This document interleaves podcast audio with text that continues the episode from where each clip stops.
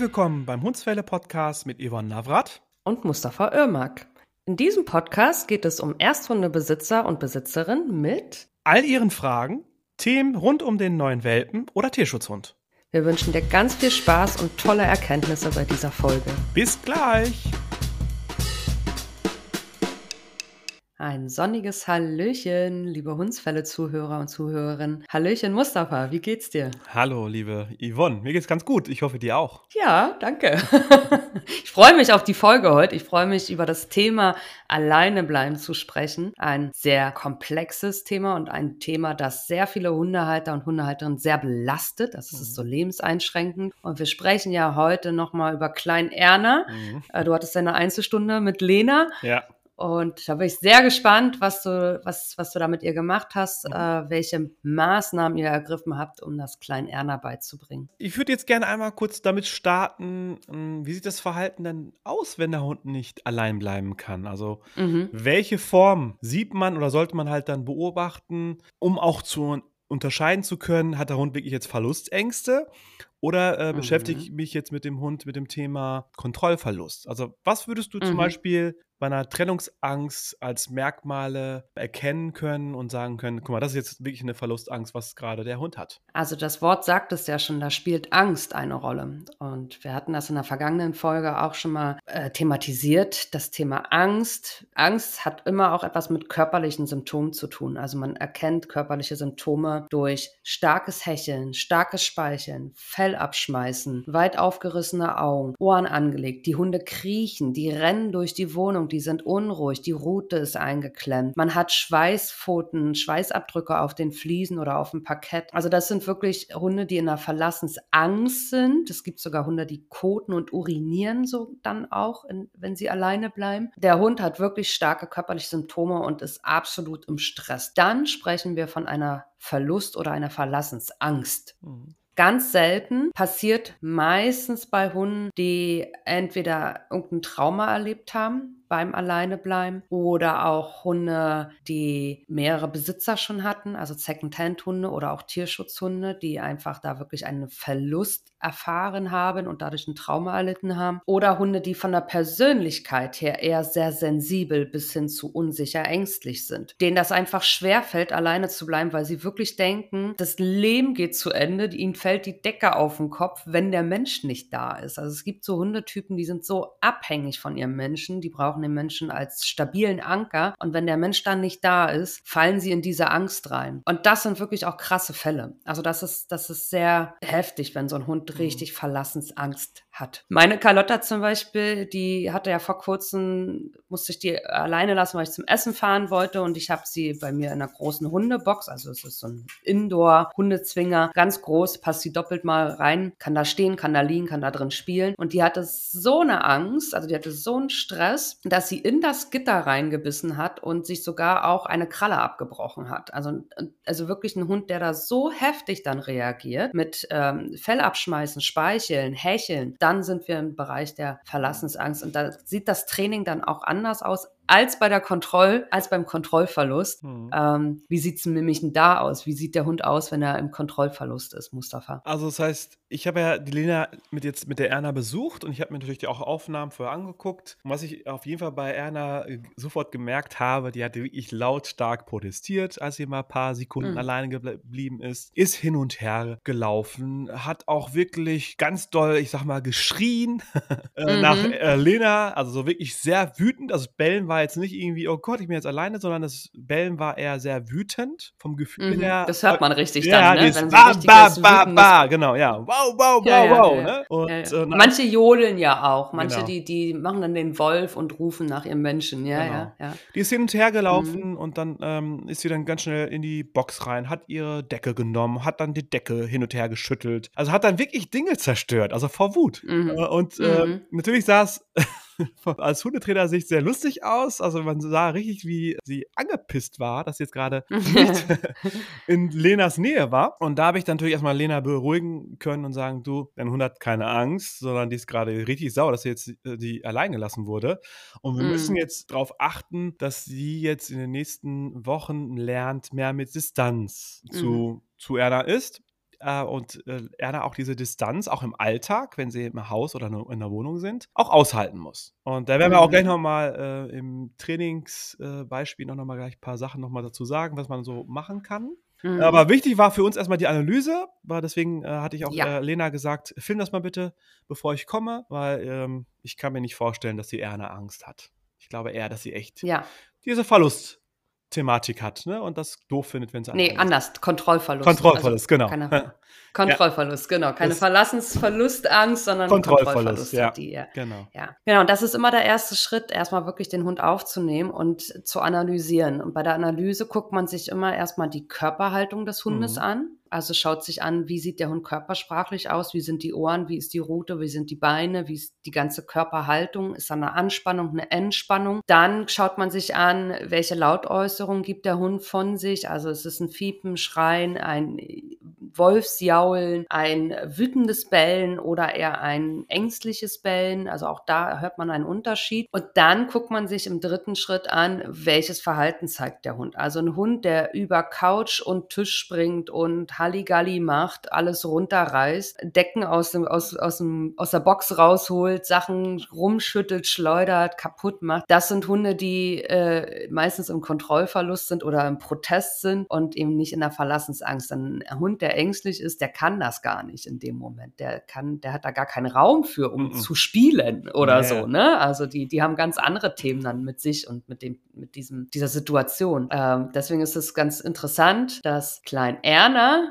halt eher den Gaudi gemacht hat und, und das lautstark und mhm. dann auch noch Sachen kaputt gemacht hat. Es gibt so ein paar bestimmte Hundetypen, die neigen dazu, dass sie nicht gut alleine bleiben können. Mustafa, welche Hundetypen sind denn das so beispielsweise? Also wie jetzt gerade bei Erna auch, das das sind eher die statushohen Persönlichkeiten, also die halt einen mhm. hohen Status haben, sehr stabil von ihrer Persönlichkeit sind und ähm, ja, das nicht ertragen können, wenn ihr Rudel nicht in der Nähe ist, weil sie halt gerne äh, viel Aufmerksamkeit haben wollen oder auch fordern. Natürlich gibt es auch mhm. das Gegensätzliche, also labile Persönlichkeiten, die können auch äh, große Probleme haben, gerade die ängstlichen Typen, dass sie halt dann nicht allein bleiben können oder ein Trauma erlebt haben oder nie richtig gelernt haben, dass sie allein bleiben müssen. Und es gibt natürlich auch bestimmte Rassen, bestimmte genetische Veranlagungen bei bestimmten Hundetypen. Zum Beispiel beim Wolfshund. Vielleicht kannst du da mal kurz was zu sagen, äh, Yvonne. Warum ist es bei den Wolfshunden oder bei den nordischen Hundetypen ja schwierig, das Alleinbleiben üben?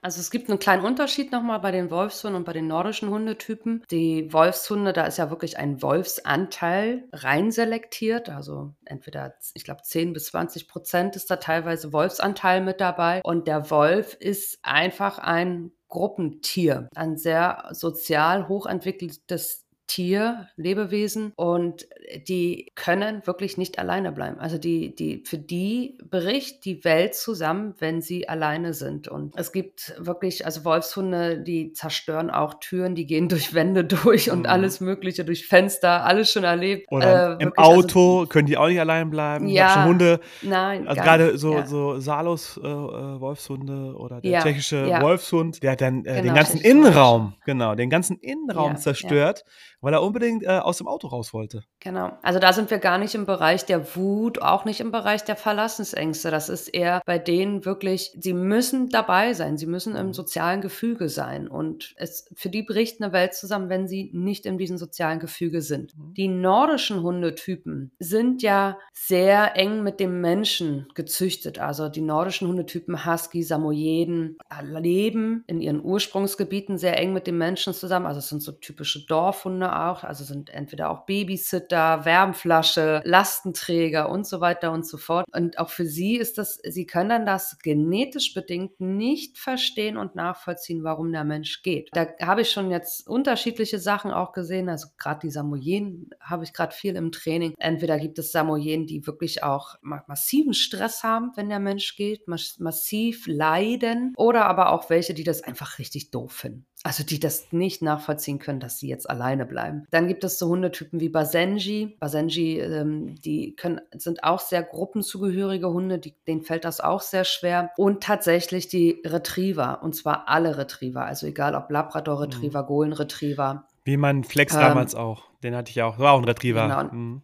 Der war Genau, und ich hatte ja auch einen Labrador Retriever, der konnte auch fünfeinhalb Jahre lang nicht alleine bleiben. Ähm, das, die Retriever sind auch sehr eng an den Menschen gezüchtet und vor allem sind das Hunde, die, die arbeiten ja nur mit Menscheneinfluss. Mhm. Es gibt so unterschiedliche Jagdhundetypen, Jagdhundetypen, die selbstständig arbeiten und es gibt Jagdhundetypen, die mit Führereinfluss arbeiten und dazu gehört der Retriever. Also es sind Hunde und natürlich auch durch die Selektion, gerade die Showlinie, das sind Hunde, die einfach an der Menschenseite gezüchtet mhm. wurden. Ne? Also die sollen bei uns an der Seite sein. Und, und für die ist das sehr schwer, das alleine bleiben, vor allem, weil das ja auch Hunde sind, die gerne lieber im Mittelpunkt sind, als irgendwie nur dabei sind. Mhm. Äh, also sehr schnell aufmerksamkeitserheichendes Verhalten auch zeigen, sehr schnell sich ja einfach ihre Aufmerksamkeit auch holen vom Menschen. Und, und denen fällt das einfach wirklich schwerer als anderen Hundetypen. Mhm. Genau. Und natürlich einige Wachhundetypen, die dann einfach wirklich Kontrollverlust haben, weil sie nicht mehr auf ihren Menschen aufpassen können und bewachen können. Oder Windhunde zum Beispiel, der Windspiel, ne? habe ich auch häufig erlebt. Ja, italienisches Ital Windspiel habe ich auch mhm. schon, ja. ja. ja.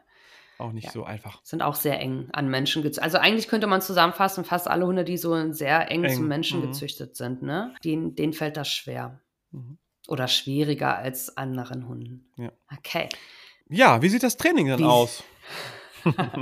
Wie sieht das Training aus mit einem Hund, der nicht alleine bleiben kann? Da gibt es ja tausend Theorien und Maßnahmen, die man immer mal wieder hört.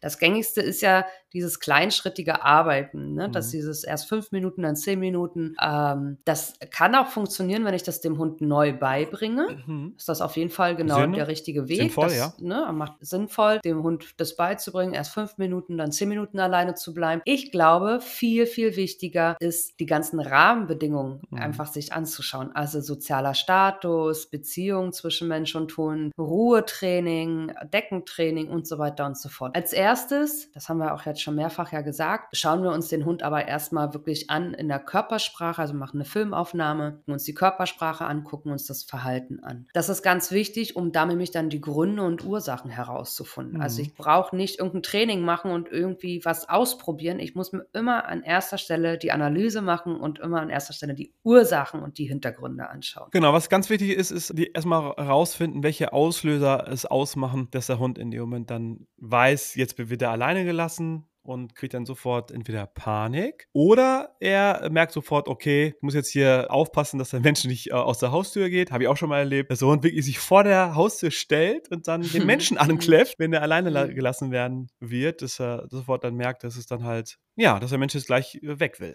Die Auslöser, das sind eben auch die ganzen Rituale, die man so mhm. hat. Ne? Also wie das Jacke anziehen, Schlüssel in die Hand nehmen, sich nochmal im Spiegel anschauen, die Tasche nehmen und so weiter und so fort. Diese Auslöser, das ist ganz wichtig, dass man sich das dann auch einmal notiert, diese Rituale, die man hat. Denn oft kann man damit dann auch schon mal beginnen, die zum Beispiel aufzubrechen und da auch andere Rituale zu schaffen. Diese drei Punkte, also erstmal wirklich die Körpersprache, Verhalten sich anschauen. Zweiter Punkt, die Ursachen, Gründe herausfinden. Dritter Punkt, die Auslöser ausfinden machen. Diese drei Punkte sind wichtig, um dann die passenden Maßnahmen für den Hund mhm. zu finden auch. Ne? Das heißt, passende Maßnahmen sind an erster Stelle erstmal nochmal offene Fla Fragen klären. Also offene Fragen wären für mich, kann der Hund zum Beispiel an anderen Orten alleine bleiben? Kann der am Auto alleine bleiben? Ja oder nein? Wenn er im Auto alleine bleiben kann, dann kann der Hund ja alleine bleiben. Also mhm. Also dann ist das nicht das Grundproblem, sondern dann ist das, das Problem nicht, dass der Hund da Trennungsangst, Kontrollverlust hat, sondern dann liegt das Problem an anderer Stelle im häuslichen Bereich, entweder soziale Beziehungen, Status, kein Ruhetraining zu Hause gemacht, kein Deckentraining gemacht oder oder, oder, Ja, also da offene Fragen sich nochmal bewusst auch anschauen. Kann der Hund an anderen Orten alleine bleiben oder auch zum Beispiel bei anderen Menschen alleine bleiben? Das gibt es auch, mhm. ne? dass ein Hund nur bei, bei Lena zum Beispiel nicht alleine bleiben kann, aber beim Nachbarn könnte die Erna vielleicht alleine bleiben. Also das ist auch ganz spannend. Das muss man dann als erstes, wenn wir bei den Maßnahmen sind, immer auch nochmal abklären. Was ich auch nochmal ganz äh, interessant finde, ist, es gibt ja Hunde, die brauchen einen engeren Raum, um sich wohlzufühlen. Mhm.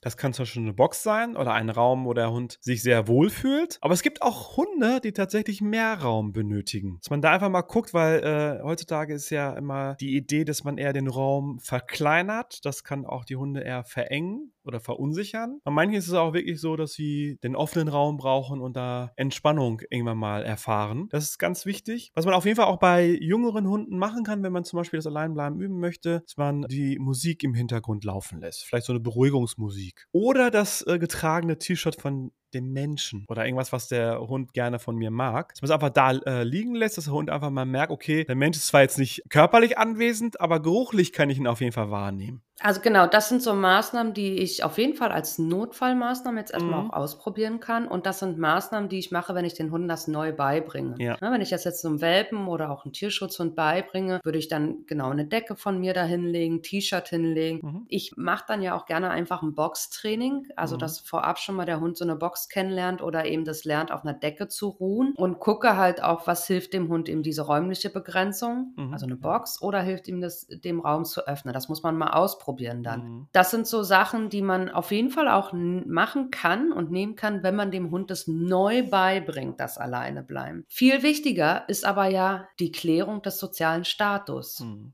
Wie mache ich das denn? Indem ich einfach die Mensch-Hund-Beziehung mir angucke und da dem Menschen Regeln mitgebe, wie zum Beispiel, dass der Hund einen gar nicht verfolgen darf. Oder dass der Mhm. Mensch zum Beispiel im Alltag auch mal dem Hund fordert, du, jetzt bleibst mal auf der Decke, während ich jetzt hier am Essen kochen bin oder während ich am Essen selber esse oder am Telefonieren bin oder vielleicht gucke ich mir meine Serie an, da bleibst du mal eine Dreiviertelstunde vielleicht mal auf der Decke liegen. Also diese Distanzarbeit, dass der Hund lernen muss, mit diesem Frust umzugehen, dass er halt nicht die ganze Zeit bei seinem Menschen sein darf. Das würde ich als immer als erstes üben. Ich nenne das immer so gerne auch abnabeln, abgrenzen vom Hund auch. Mhm. Ja. Ne? Das ist wirklich, die Tierschutzhunde dürfen zwei Wochen lang mich verfolgen, dürfen Mhm. zwei Wochen lang immer dabei sein und dann beginnt ein Abnabelungsprozess. Mhm. Weil dann kennen sie mich, dann kennen sie meinen Alltag, kennen meine Rituale und dann ist es ganz wichtig, dass ich mich eben wirklich abgrenze, abnabel und dem Hund vermittel. Da sind wir auch beim Thema Frust, hast du gerade Mhm. schon gesagt. Grenzen setzen spielt da mit rein. Mhm. Generell einfach so ein Basistraining, auch für den Hund, Deckentraining, Ruhetraining. Und ich grenze mich ab, ich komme jetzt alleine zurecht, du bleibst bitte jetzt da auf deinem Platz und ich mache meine Sachen und lebe mein Leben auch, ne? Mhm. ohne dass ich hier irgendwie einen Hund am Rockzipfel habe. So, das ist,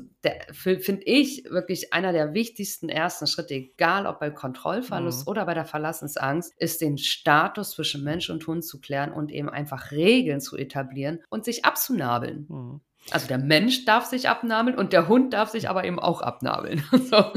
Ja. Und diese Regeln funktionieren ja, ja auch erst dann, wenn der Hund mich auch ernst nimmt. Und deswegen ist halt dieses Statusthema Genau. super, super, einer der wichtigsten Themen mit, damit ich auch mal den Ja. Hund auf die Decke schicken kann und sagen kann, du bleibst so lange liegen, bis ich dich wieder abhole oder es wieder auflöse. Mhm. Ne? Und äh, wenn da so eine Hemmung nicht aufgebaut wird, dass der Hund einfach mal so lange da liegen bleiben muss, bis er wieder vom Menschen abgeholt wird, dann wird er auch da diese Lösung, wenn er alleine ist, zum Beispiel nicht für sich finden. Weil viele Hunde Ja, spielen das ja auch dann durch, wenn sie alleine sind, dass sie merken, ah, guck mal, während mein Frauchen in, in der Wohnung war, musste ich auf der Decke bleiben. Und dann habe ich irgendwann mal gemerkt, okay, das entspannt mich, komme zur Ruhe und dann kommen die auch ganz schneller auf die Idee, ah, guck mal, wenn ich alleine bin, gehe ich doch lieber in die Box oder ich bleibe äh, auf der Decke Mhm. liegen und warte, bis mein Mensch wieder zu Hause angekommen ist. Ja, also der Hund muss das gar nicht in diesem Training lernen, dieses ich lasse ihn fünf Minuten alleine, zehn Minuten, 15 Minuten alleine, sondern es geht eher, das ist eher ringsherum. Mhm. Also ringsherum Regeln lernen, genau wie Mustafa sagte, eine Verbindlichkeit lernen, dass er auf der Decke liegen bleibt. Wenn dein Hund das im Alltag, ganz normalen Alltag, wenn du anwesend bist, lernt, desto leichter wird es ihm fallen, wenn er alleine bleibt. Mhm. Also wir haben einmal den Abnabelungsprozess und auf der anderen Seite aber natürlich auch die Basics des Zusammenlebens zwischen Mensch und Hund, nämlich Verbindlichkeiten, nimm mich wahr, nimm mich ernst. Und das muss natürlich auch sitzen und funktionieren. Und ich finde das auch viel, viel wichtiger als eben diese Methodik, dieses äh, schrittweise äh, ähm, alleine bleiben, sondern es ist eher dieses alles, was ringsherum passiert an Ja. Training. Das stimmt. Trotzdem gibt es natürlich Hunde, denen, auch wenn man ringsherum alles geklärt hat und alles klar ist und alles äh, äh, gut ist, dass sie dann trotzdem nicht alleine bleiben können. Hier wird, also es sind so Extremfälle, vor allem bei der Verlassensangst, äh, weil Angst ist so schlecht trainierbar. Mhm. Ja, also das ist so schlecht, das ist ja ein Gefühl auch mit körperlichen Symptomen verknüpft. Bei Verlassensängsten, da empfehle ich dann wirklich, also echt eine Betreuung zu organisieren, Mhm. Dogwalker, Hundehotel, Dogsitter, also irgendeine Betreuung, dass der Hund wirklich nicht alleine bleiben muss. Es gibt immer wieder habe ich das im Hundetraining, dass so einzelne Hundekandidaten wirklich gar nicht alleine bleiben können und sie ist auch, wo wir dann auch an unsere Grenzen kommen und sagen, Mhm. okay, sie können es auch nicht lernen, also es ist, ist eine Angst, es ist ein Gefühl und dann darf man da sich auch Hilfe holen. Du hast ja gerade gesagt, Betreuung und Dogwalker. Wie hält es denn mit dem Auto? Manche äh, Hunde sind ja im Auto ja auch entspannt. Da muss man ein bisschen vorsichtig sein, wahrscheinlich dann Thema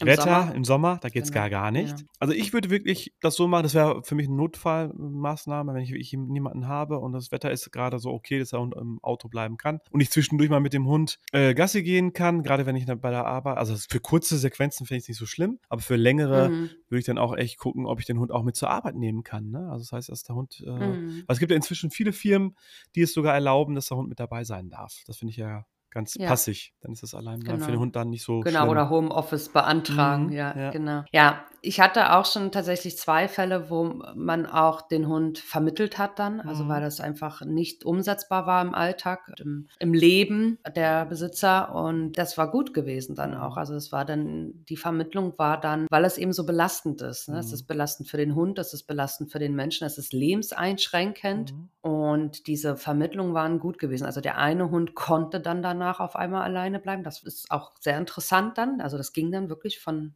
direkt mit dem Umzug. Und beim anderen Hund, der ist zum älteren Pärchen gekommen, die da war er dann einfach nie wieder alleine, ne? Mhm. Also, das das gibt's dann ja auch und somit das sind auch so Sachen, es man kommt manchmal einfach auch an seine Grenzen, Mhm. vor allem, wenn wir im Bereich der Angst sind, mhm. Ja, unser Fazit dann für heute. Also, Alleinbleiben Genau. oder das Training fürs Alleinbleiben ist sehr, sehr komplex. Mhm. Deine ersten Schritte können sein, dass du zum Beispiel das Alleinbleiben erst mal beobachtest. Also, wie sieht das Alleinbleiben aus? Also, was hat der da genau, ne? Also, das ist das wirklich 'ne Kontrollgeschichte oder ist es 'ne Trennungsangst? Und da sollte man immer, wenn man einen Hund hat, der wirklich Probleme hat mit dem Alleinbleiben, immer 'n Hundetrainer beauftragen oder auch fragen, ob er einem beim, äh, Training helfen kann und, äh, wie man halt die einzelnen Schritte mit dem Hund bewältigen kann, damit der Hund auch wirklich allein bleiben irgendwann mal kann. Und diese Ursachenforschung ist einfach das A und O, ne? Das heißt, man muss erst mal wissen: „Was Mhm. habe ich da?“ Weil die meisten denken ja, dass der Hund Angst hat, weil er halt dann so am Bellen, am Jaulen ist oder es können auch die Hunde können ja auch herzzerreißend jaulen, auch wenn Mhm. sie vielleicht in der Kontrolle äh, 'n Kontrollverlustthema haben. Genau, also, betrachtet auf jeden Fall das Gesamtbild, guckt, was die Auslöser sind, findet heraus äh, reflektiert euch auch selbst mal. Also, ne, seid ihr auch vielleicht das ähm, das Thema? Also, wie deutlich seid ihr zu eurem Mhm. Hund? Wie ist das Status zum Hund? Nimmt euer Hund euch auch ernst? Kontrolliert er euch häufig auch im Alltag? Genau, und dadurch kann man auch dann besser einen, äh, Trainingsplan erarbeiten und Maßnahmen ausprobieren, Mhm. die halt dann euch und dem Hund helfen können. Genau, Ja. so wie bei Lena und Erna. Da hast du Mhm. jetzt ja auch habt da 'n Plan ja gemacht Auf jeden Fall. und bin sehr gespannt, wie's da bei den beiden weitergeht, bei Lena und Klein Erna, wie das Training jetzt dann verläuft mit dem Alleinebleiben oder beziehungsweise die ganzen Rahmentrainings, die sie da ja auch noch ringsherum macht. Und ja, wir freuen uns auf jeden Fall, wenn ihr nächste Woche wieder dabei seid zur neuen Folge beim Hundsfälle-Podcast. Und über was sprechen wir eigentlich nächste Woche, Mustafa? Frustverhalten.